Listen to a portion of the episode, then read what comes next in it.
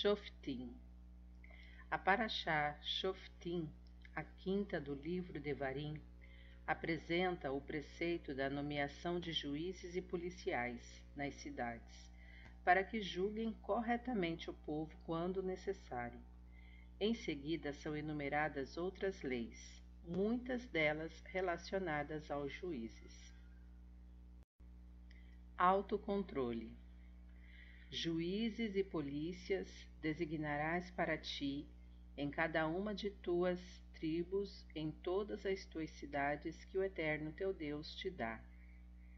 Literalmente, a Torá nos ordena aí que indiquemos juízes e polícias para assegurar o cumprimento das leis e regras da sociedade. Porém, como se sabe, a Torá pode ser interpretada de várias maneiras e nossos sábios oferecem o seguinte comentário para esse versículo. A pessoa deve instituir juízes e polícias para si mesma, a fim de controlar seu caráter e conduta. O Baal Shem Tov, fundador do Hassidismo, apresenta uma parábola sobre o tema. Um rei queria ter certeza de que seus ministros o estimavam verdadeiramente. Para isso, decidiu submetê-los a um teste confiou a cada um deles um cão da corte, e conforme o tratamento que fosse dispensado aos animais, o monarca saberia em que medida era admirado. Curiosamente, os ministros se comportaram de forma muito diversas. O primeiro prezava tanto o rei que não teve coragem de usar recursos do tesouro real em benefício do animal. Consequentemente, o cão morreu de fome. Com o valor correspondente, o ministro fez uma coroa para o soberano. O segundo teve medo de deixar o animal passar fome, afinal tratava-se de um cão da realeza. Por outro lado, era só um cão.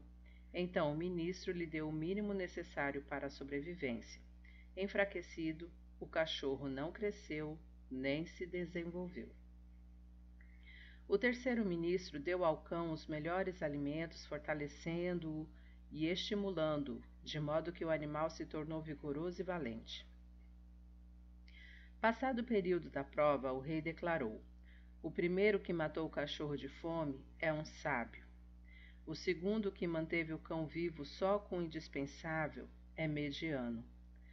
O terceiro que criou um animal fortíssimo é um tolo, pois o cachorro passou a representar um perigo para ele.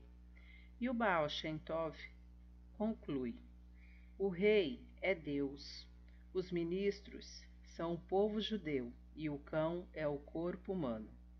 O sábio sabe que o principal é o serviço a Deus e só nisso emprega seus recursos, forças e energia. Porém, deixa de lado assuntos materiais sem dar-lhes a devida atenção. O tolo aplica tudo que tem no desenvolvimento do corpo e atribui extrema importância aos aspectos físicos da existência. Contudo, ele pode acabar sendo prejudicado por seu próprio corpo e materialismo, pois os desejos materiais aumentarão incessantemente e por fim destruirão sua vida. O mediano dedica-se aos dois campos, o espiritual e o físico Investe mais, te, mais no espiritual, mas não abandona o corpo e cuida bem dele. Uma pessoa sensata nomeia juízes e polícias para dominar seus impulsos e desejos, impedindo que eles cresçam descontroladamente. O Baal Shem Tov nos ensina que o corpo é fundamental para o serviço divino. Embora não tenha relevância em si mesmo, ele é o meio que possibilita ao judeu servir a Deus e daí deriva sua importância. O rei queria que os cães vivessem, assim como Deus quer que o corpo se mantenha, mas sob controle. É isso que a Torá nos diz: juízes e polícias designarás para ti. Use o corpo que Deus lhe deu, porém com comedimento. Desse modo você cumprirá sua missão corretamente. O homem e a árvore. Quando sitiares uma cidade por muitos dias guerreando contra ela para tomá-la, não destruirás o seu arvoredo, pois a árvore do campo é o homem. Esta paraxá contém o célebre versículo que compara o homem à árvore do campo. A Torá nos adverte que não devemos cortar árvores frutíferas relacionando-as com o ser humano.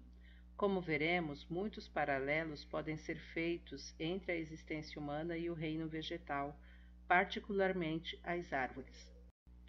A árvore possui três partes principais: a raiz, o caule e os frutos.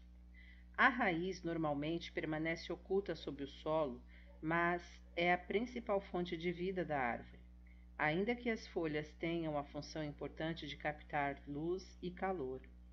As raízes também são fundamentais para a sustentação da árvore em caso de ventania. Como disseram nossos sábios em Pirkei Avot, uma árvore que possui raízes firmes não é derrubada nem pelo vento mais forte. O caule constitui a parte mais volumosa da árvore e, em geral, é provido de ramos e folhas. Fica exposto à vista e, de tempos em tempos, cresce, engrossa e se fortalece, sendo essa uma maneira de determinarmos a sua idade.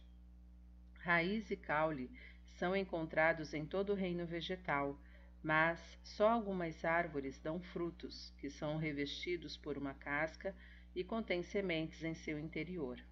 Evidentemente, o componente principal da árvore é o fruto, pois dele provém as sementes que no futuro germinarão produzindo novas árvores.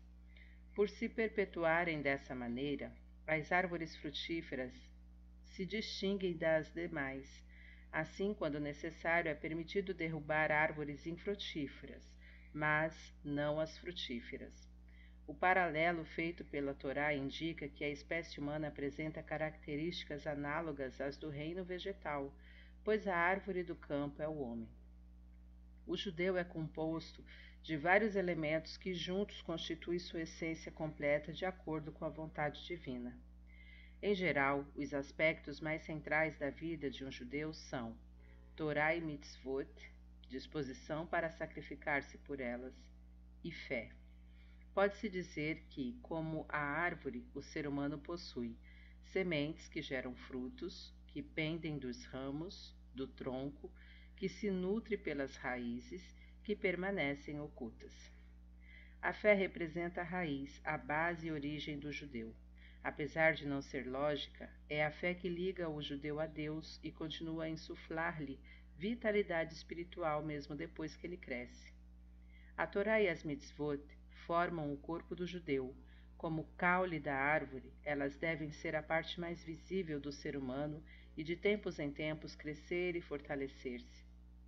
Por ficarem à vista, é importante que sejam constantemente embelezadas. Quando atingem a plena maturidade, o judeu gera frutos.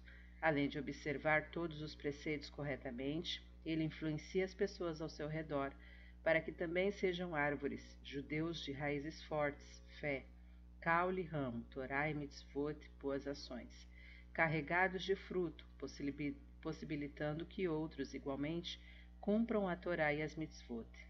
Embora a semente não tenha cheiro nem gosto e não possa ser vista, pois é envolta pela polpa e casca do fruto, tudo se origina dela, a raiz, o caule, galhos, folhas e frutos. Da mesma forma, muitas vezes, a Messirut, Nefesh, a abnegação, a fé, a semente do judeu está oculta. Não é visível, mas é dela que tudo depende.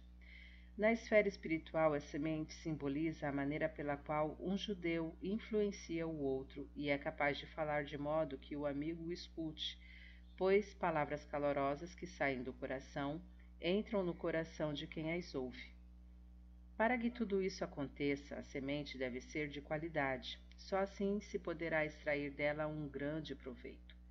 Por fim, notamos que a primeira mitzvah da Torá, Pru urevu, literalmente frutificai e multiplicai, refere-se também a despertar espiritualmente outro judeu, incentivando-o à prática das mitzvot. Essas são algumas das semelhanças entre o judeu e a árvore do campo. Era uma vez harmonia conjugal. O Baal Shem Tov era conhecido por sua virtude de Ahavat Israel, amor a todo judeu. Numa sexta-feira, o mestre pediu aos alunos que fossem em busca de um convidado para o Shabat.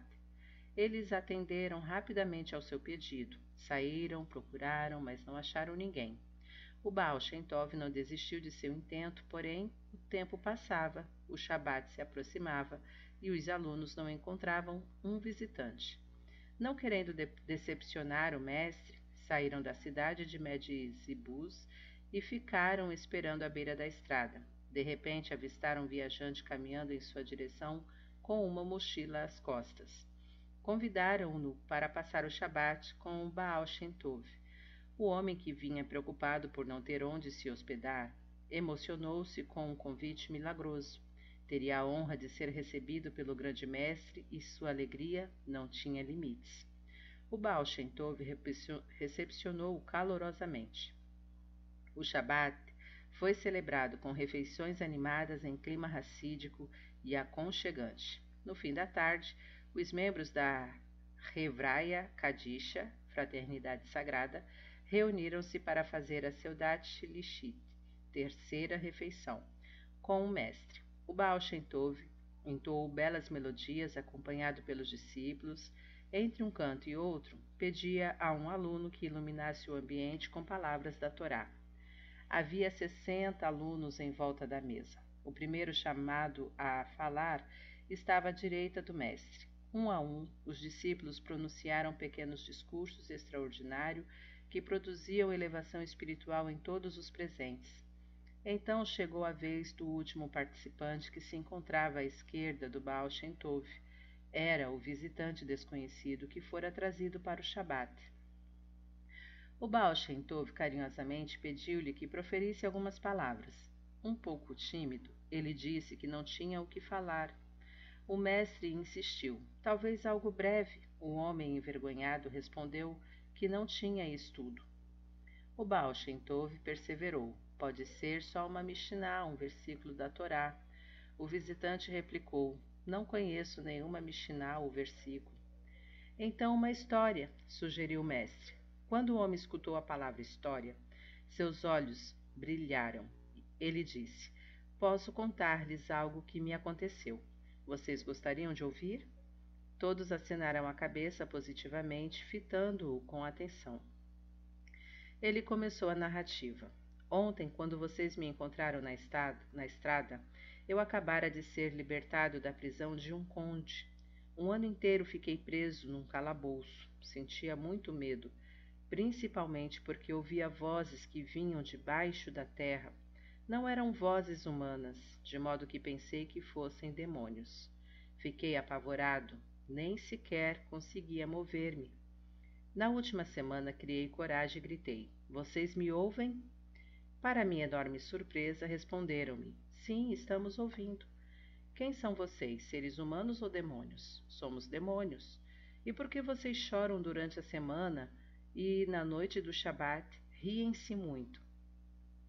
nós recebemos vitalidade dos pecados cometidos por um Hassid. É um tzadik muito grande, que jejua a semana toda e só na noite do Shabat interrompe o jejum. Como seu estômago está debilitado, ele não pode comer imediatamente alimentos consistentes. Portanto, logo após o Kiddush, sua esposa lhe serve um copo de leite e depois de meia hora ele faz a refeição completa do Shabat com peixe e carne. Temerosos de que por ele ser tão elevado, venhamos a perder o nosso sustento. Choramos a semana inteira e na noite do Shabat fazemos de tudo para que esse Hassid brigue com a esposa. Quando ela lhe oferece o copo de leite, esforçamo-nos para que o derrame. Assim o Hassid se enfurece com a mulher e eles brigam. O homem grita: Jejua a semana toda e você entorna o pouco de leite que eu bebo. Então, a ameaça dizendo que se a história se repetir, irá com ela ao rabino para tratar do, do divórcio. Quando vemos que atingimos nosso objetivo, nossa preocupação desaparece e ficamos muito alegres. A desarmonia no lar constitui um grande pecado, que é a fonte da nossa vitalidade. Eu lhes perguntei: por que na última semana vocês choraram e riram mais do que o normal? Os demônios responderam: Na semana que passou, nossa vida correu enorme perigo. O Hassid arrependeu-se e decidiu parar de brigar com a esposa. Ele mesmo prepararia seu copo de leite na sexta-feira à tarde e o guardaria no armário. Na noite do Shabat, ele o pegaria ali e não haveria motivo para a briga. Dessa maneira, teriam um Shabat sereno e agradável. Na sexta-feira, depois de aprontar o leite, o homem foi ao mikve, terminou os preparativos para o Shabat e dirigiu-se à sinagoga. A esposa já arrumara a casa para o dia do descanso, quando de repente ouviu que estavam vendendo lenha pela metade do preço. Rapidamente foi buscar sua carteira enquanto os vendedores já batiam à porta. Com muita pressa, ela abriu o armário onde estava a carteira, derrubando o copo de leite que se espatifou. Mais tarde, o Hassid voltou da sinagoga muito contente. Finalmente, não haveria briga no Shabat, o clima seria de paz e reconciliação. Ele cantou Shalom Aleichem, fez o kiddush e foi buscar o copo de leite que aprontara antecipadamente. Porém, espantou-se ao ver que o copo não estava no armário. No armário. Olhando ao redor, viu o leite derramado. O Hassid perguntou à esposa: O que aconteceu com o leite? Gaguejando, a mulher tentou formular uma resposta, mas seu marido não aguentava mais. Tomado de ira, ele gritou: Agora sei que você entorna meu leite de propósito. Eu ainda tinha dúvidas, pensando que talvez não fosse culpada. Está claro, porém, que você sempre agiu intencionalmente. No domingo iremos ao rabino pedir o divórcio. Por isso rimos tanto na noite do último Shabat. Afinal, após uma semana de aflição por causa da resolução do Hassid, vimos que seu plano de restabelecer a paz familiar não se concretizara e assim conseguiríamos manter vivos. O Baal Shem Tov, que ouvira atentamente a história, voltou a cantar e não parou até o anoitecer. Quando o Shabat terminou, pediu que se acendessem as luzes na sinagoga escura. Com a claridade, puderam notar que o aluno, sentado à direita do mestre, havia desmaiado e estava caído no chão. Ele deve ter emocionado demais com a história, comentaram. Posteriormente, porém, revelou-se que esse era o homem da história contada pelo visitante desconhecido.